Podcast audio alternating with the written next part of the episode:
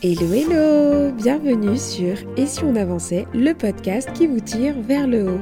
Je suis Marielle, consultante et formatrice en organisation et en gestion du temps et ma mission c'est d'aider les entrepreneurs et les porteurs de projets à mieux s'organiser, à gagner en clarté et en efficacité au quotidien pour avancer sur euh, ce qui leur tient à cœur tout simplement.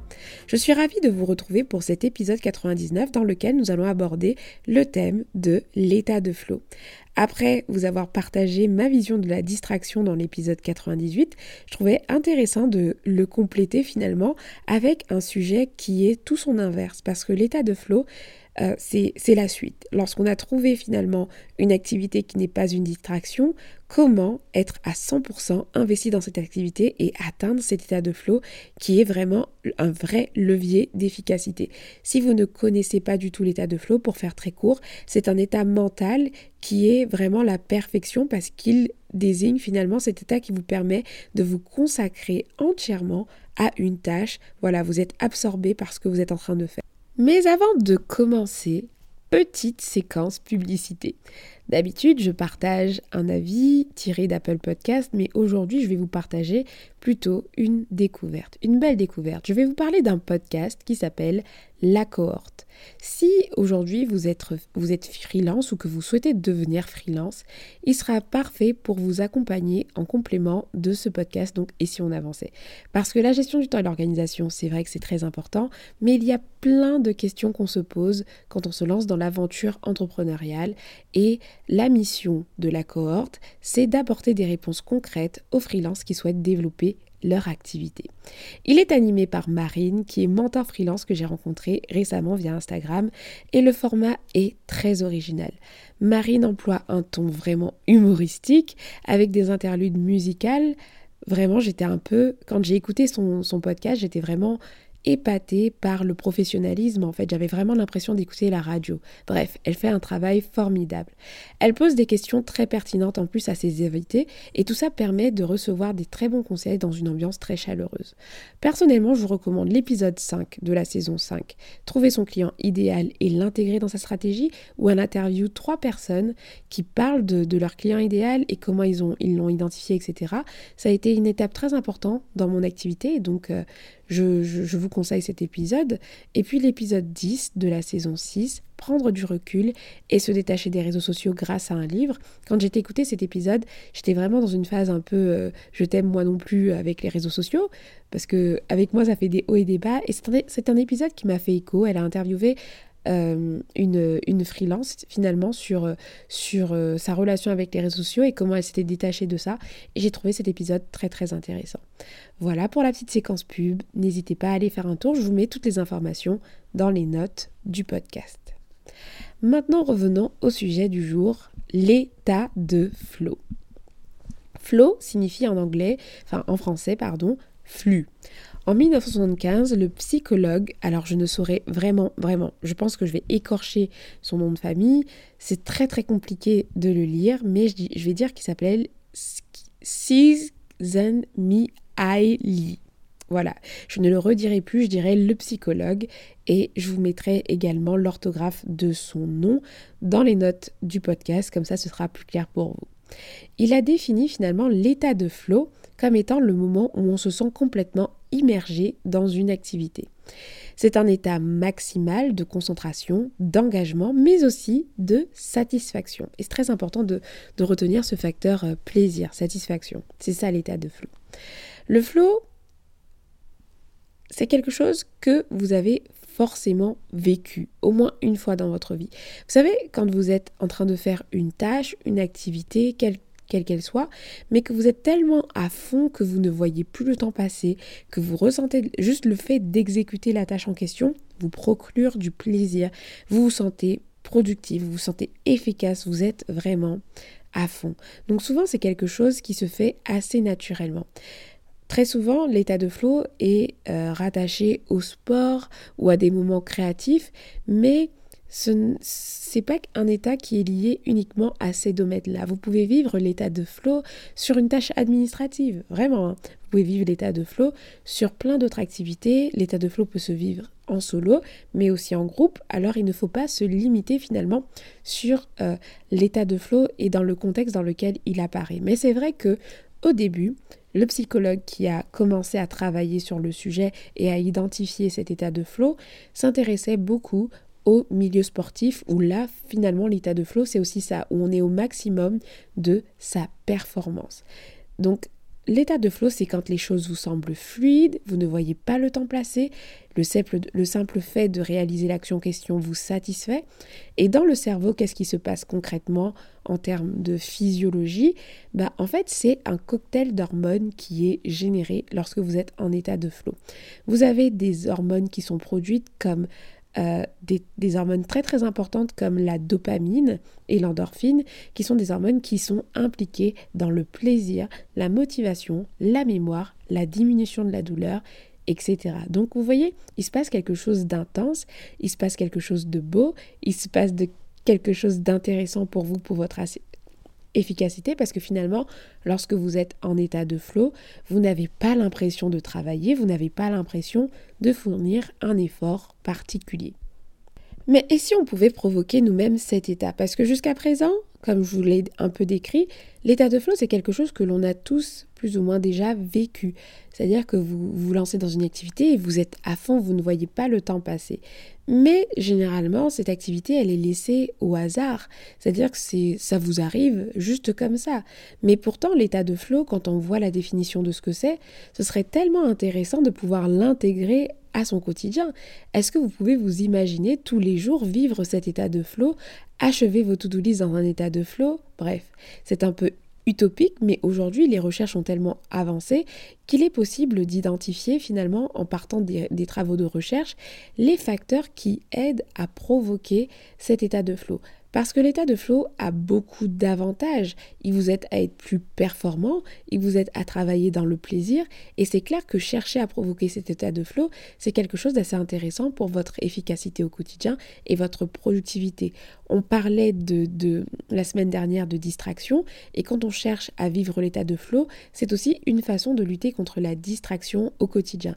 Et ça, c'est assez essentiel. Et c'est la mission de ce podcast aujourd'hui, c'est de vous partager des pistes pour essayer de créer finalement cet état de flow de manière factice vous-même. Alors c'est clair qu'il est compliqué. De, recréer tout ça par vous-même, mais on va voir ensemble euh, les facteurs que le psychologue finalement a identifiés à l'époque qui vont vous permettre de créer un environnement favorable à, euh, à, cet état de flow. Parce que vous voyez, c'est, le concept, il est très très simple. Si vous ne préparez pas le terrain, l'état de flow ne n'arrivera pas. Alors que si vous préparez le terrain, la, la, probabilité que vous soyez en état de flow va euh, augmenter, contrairement à si jamais vous ne mettez pas le contexte qu'il faut, il n'apparaîtra pas. Donc ce qu'on va faire aujourd'hui, c'est que on va voir ensemble des pistes concrètes pour créer un environnement qui pourra accueillir cet état de flow même s'il n'est pas garanti à 100%. Alors l'état de flow dépend de deux facteurs. Le premier facteur, c'est l'exigence de la tâche à réaliser et le deuxième facteur, c'est notre capacité à réaliser la tâche en question. Bien sûr, je précise qu'il s'agit de la perception qu'on en a, parce que ça peut être biaisé. Parfois, une tâche peut nous paraître complexe alors qu'en réalité, elle ne l'est pas. Et puis parfois, on peut se sentir pas assez compétent pour une tâche alors qu'en réalité, on l'est. Donc là, c'est vraiment quelque chose qui va être lié à votre perception de l'exigence, du, niveau de défi qui vous attend en réalisant la tâche en question et vos, capacités à réaliser la tâche en question. Il y a un schéma, euh, quand on parle d'état de flow, vous allez toujours tomber sur un schéma qui est type, et l'état de flow, il est représenté sur un graphique avec deux axes. Les deux axes euh, qui sont sur ces facteurs que je viens de, citer, l'exigence de la tâche à réaliser et votre niveau de compétence, votre, perception de votre capacité à réaliser la tâche en question.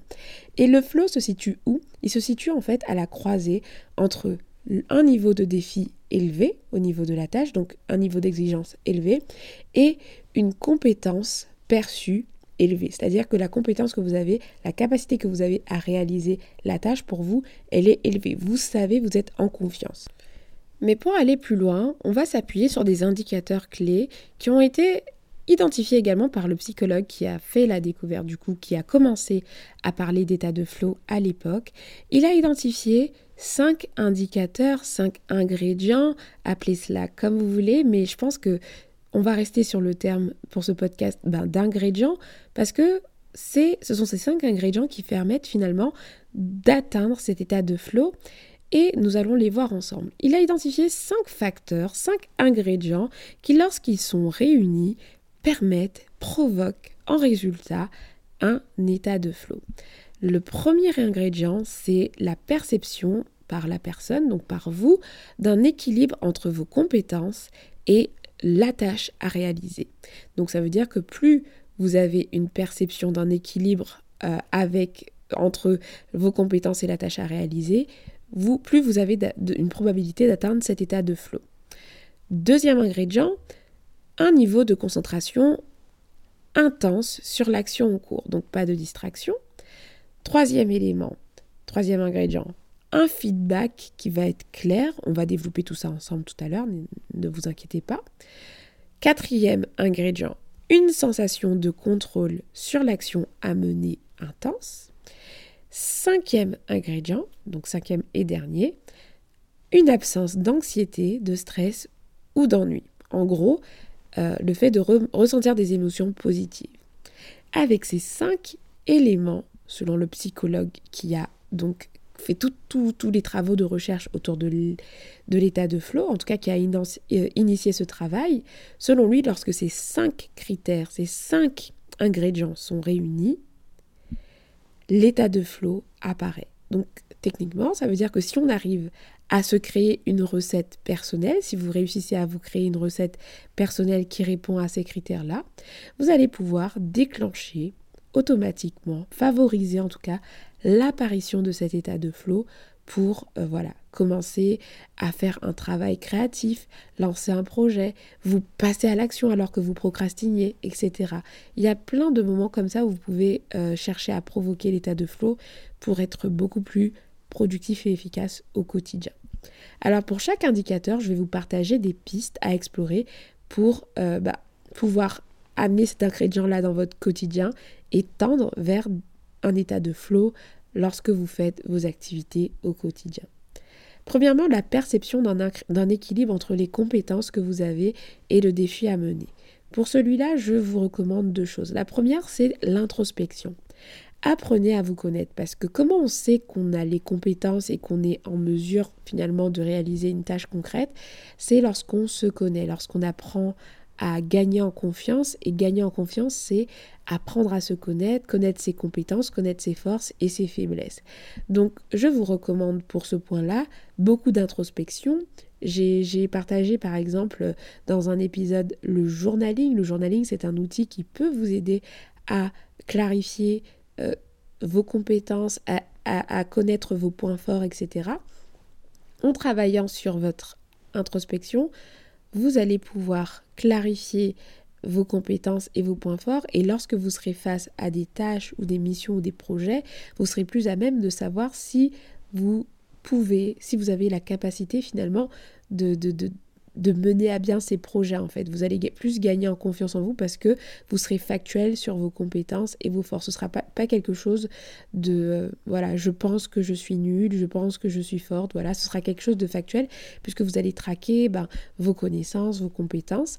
Deuxième conseil aussi par rapport à comment on peut finalement provoquer avoir une bonne perception de l'équilibre entre les compétences que l'on a et, euh, et, la tâche en question, c'est de se former. Si vous devez effectuer une tâche qui est euh, pertinente, ça c'est le début, parce que si c'est une tâche qui n'est pas pertinente, ça ne sert à rien de chercher à avoir les compétences en face, c'est juste qu'il ne faut pas la faire.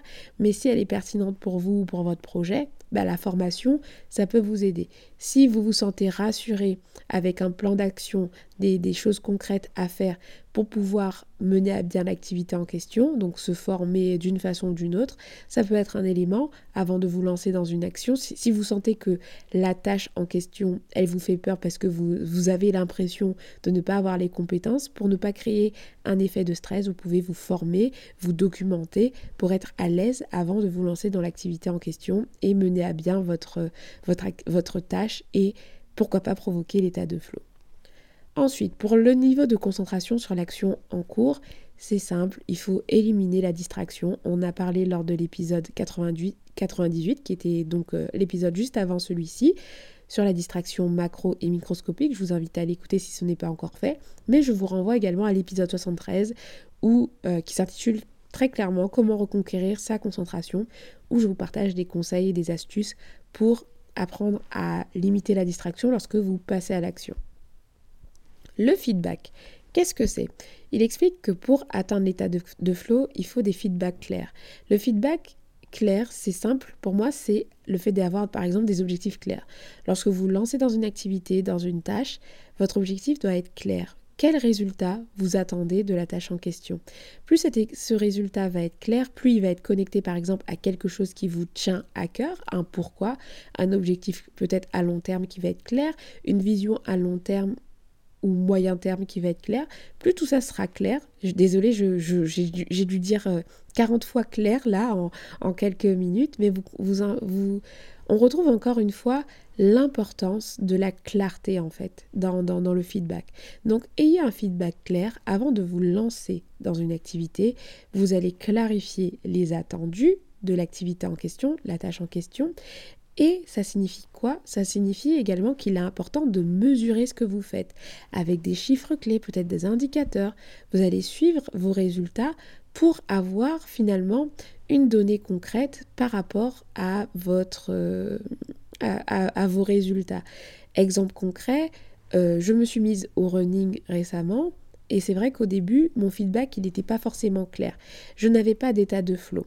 Alors que quand j'ai commencé à mesurer, à utiliser une application qui me donne le nombre de kilomètres que j'ai parcouru, en combien de temps, j'ai un feedback clair, donc je connais mes résultats et je peux me fixer en plus pour les autres sessions des objectifs plus clairs. Et là, forcément l'état de flow, il est plus possible parce que lorsque je me mets à courir, je sais que je cours pour tel résultat et je sais ce qu'il y a à la clé. Donc ça, c'est un exemple pour le sport, mais vous pouvez l'appliquer pour n'importe quelle euh, discipline de votre vie, n'importe quelle activité.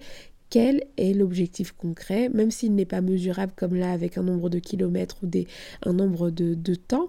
Mais voilà, qu'est-ce que vous attendez de l'activité en, en question? Et ça vous aidera à créer un cadre pour accueillir l'état de flow. Quatrième point, une sensation de contrôler, de contrôle sur l'action à mener. C'est quoi finalement avoir le contrôle sur l'action à mener? C'est d'être bien préparé. Et quand je parle de contrôle sur l'action à mener, c'est que lorsque et, que je parle finalement de contrôle, c'est le fait par exemple de planifier, le fait d'organiser, de préparer ses affaires, le fait de, voilà, de, ne pas se lancer dans une activité en ayant le flou. Si vous vous lancez dans une activité, une tâche et que tout est flou et que vous passez votre temps à aller chercher des informations par-ci et par-là pour pouvoir effectuer votre tâche parce que vous êtes perdu lorsque vous la réalisez, vous n'avez pas une sensation de contrôle extrême. Mais lorsque vous vous préparez à l'avance, que vous avez tous les liens de, ce que vous devez faire, je sais pas, que vous avez votre matériel, que tout est nickel, là, vous préparez un contexte qui permet d'accueillir l'état de flow parce que vous avez tout à votre disposition et que vous avez la sensation de contrôler les choses, de d'être en maîtrise. C'est vrai que lorsqu'on ne, on ne se sent pas en maîtrise de quelque chose, ça rejoint un peu le premier point où on ne se sent pas légitime ou d'avoir les compétences pour réaliser l'action en question, c'est difficile d'atteindre l'état de flow puisque ça amène chez vous finalement des sensations négatives. Donc l'une des clés pour euh, avoir cette sensation de contrôle, c'est d'être beaucoup dans la préparation. Et puis si, si c'est une activité qui est répétée, je vous encourage à vous entraîner régulièrement pour bah, améliorer vos performances. Et plus vous allez vous entraîner, plus vous, avez, vous allez apprendre à maîtriser l'activité en question et plus vous aurez une sensation de contrôle sur elle. Dernier point, qui est donc le cinquième ingrédient, comment euh, trouver, trouver ça, bah, l'absence d'anxiété, de stress et d'ennui, c'est simple. Faites des choses qui vous plaisent. Déjà pour l'ennui, par exemple, c'est d'essayer de rendre attrayant les tâches, attrayantes pardon, les tâches que vous devez effectuer le plus possible. Donc euh, de, les connecter à un pourquoi, de les connecter à votre vision et puis de, supprimer ce qui est superflu, ce qui n'est pas utile, ce qui voilà, on, on élimine déjà tout ce qui tout ce qui tout ce qui n'est pas nécessaire de faire, quoi. Et puis, l'absence d'anxiété et de stress, qu'est-ce qui peut vous aider? C'est par exemple de travailler en musique, d'utiliser des bandes son spécialisées. Ça peut, être, euh, ça peut être très très intéressant, par exemple, pour provoquer l'état de flow, parce que la musique joue sur les émotions. Donc, si vous savez que vous avez un type de musique qui vous plaît, bah, n'hésitez pas à utiliser ces musiques lorsque vous travaillez pour pouvoir provoquer cet état de flow. Moi, je sais que par exemple, le jazz, j'aime. Les musiques lo-fi, j'aime beaucoup. Et euh, ça, ce sont des exemples, mais il y a aussi les bandes son alpha aussi que j'ai beaucoup aimé, qui m'aident à rentrer dans un état de flow, parce que ben, ça, ça, ça provoque chez moi des émotions positives, ce sont des chansons que j'aime bien, des instruments mentaux que j'aime beaucoup. Donc voilà, trouver euh, finalement des éléments qui vont favoriser chez vous euh, des émotions positives, chasser le stress, etc. Ça peut être des huiles essentielles. Voilà, il y a plein de choses à explorer pour créer finalement ce sentiment paisible et chasser un peu l'anxiété, le stress et l'ennui. Voilà. Voilà pour ce cinquième point. Et avec ces cinq éléments, finalement, cette petite checklist, vous pouvez créer un contexte pour accueillir l'état de flow. Voilà tout pour cet épisode. Hein. Je, ne vais pas euh, vous en dire plus parce qu'on a fait un peu le tour. Finalement, l'état de flow, c'est quelque chose d'assez personnel. Et ce que je si je dois retenir quelque chose, si je dois vous, vous donner finalement un dernier conseil, c'est d'apprendre à vous connaître. Parce que c'est tellement quelque chose de spécifique que ça demande finalement un vrai effort d'introspection pour savoir ce qui fonctionne pour vous, qu'est-ce qui provoque chez vous un état de flow, d'analyser tout ça et d'essayer de reproduire cette recette pour différentes activités au quotidien. Bien sûr, l'état de flow ne doit pas être une quête ultime parce que certaines activités ne vous procureront peut-être jamais un état de flow. Moi, je ne pense pas que ma compta va pouvoir être un jour une activité dans laquelle je vais ressentir un état de flow. Mais pour certaines activités, je sais que j'ai réussi à mettre en place un environnement de travail qui me permet euh, d'atteindre cet état de flow. Donc, à votre recette, établissez pour chacun de ces ingrédients, donc ces cinq éléments, des actions qui vont vous permettre de créer ce contexte pour que vous soyez en état de flow lorsque vous passez, lorsque vous passez du temps sur certaines activités. Voilà pour cet épisode, merci de l'avoir écouté jusqu'ici, j'espère qu'il vous a plu. S'il vous a plu, comme d'habitude, n'hésitez pas à le faire savoir en laissant une note sur la plateforme sur laquelle vous l'écoutez si la plateforme le permet, ou alors en laissant un commentaire sur Instagram. Hein. Quelques-uns l'ont fait récemment, ça me fait toujours plaisir de voir vos retours, donc vraiment n'hésitez pas. Et puis, euh, prenez soin de vous. Je vous donne rendez-vous du coup la semaine prochaine pour l'épisode 100. J'ai vraiment hâte de vous proposer cet épisode. Euh, et donc voilà, je vais m'arrêter ici et je vous dis à très bientôt. Bye bye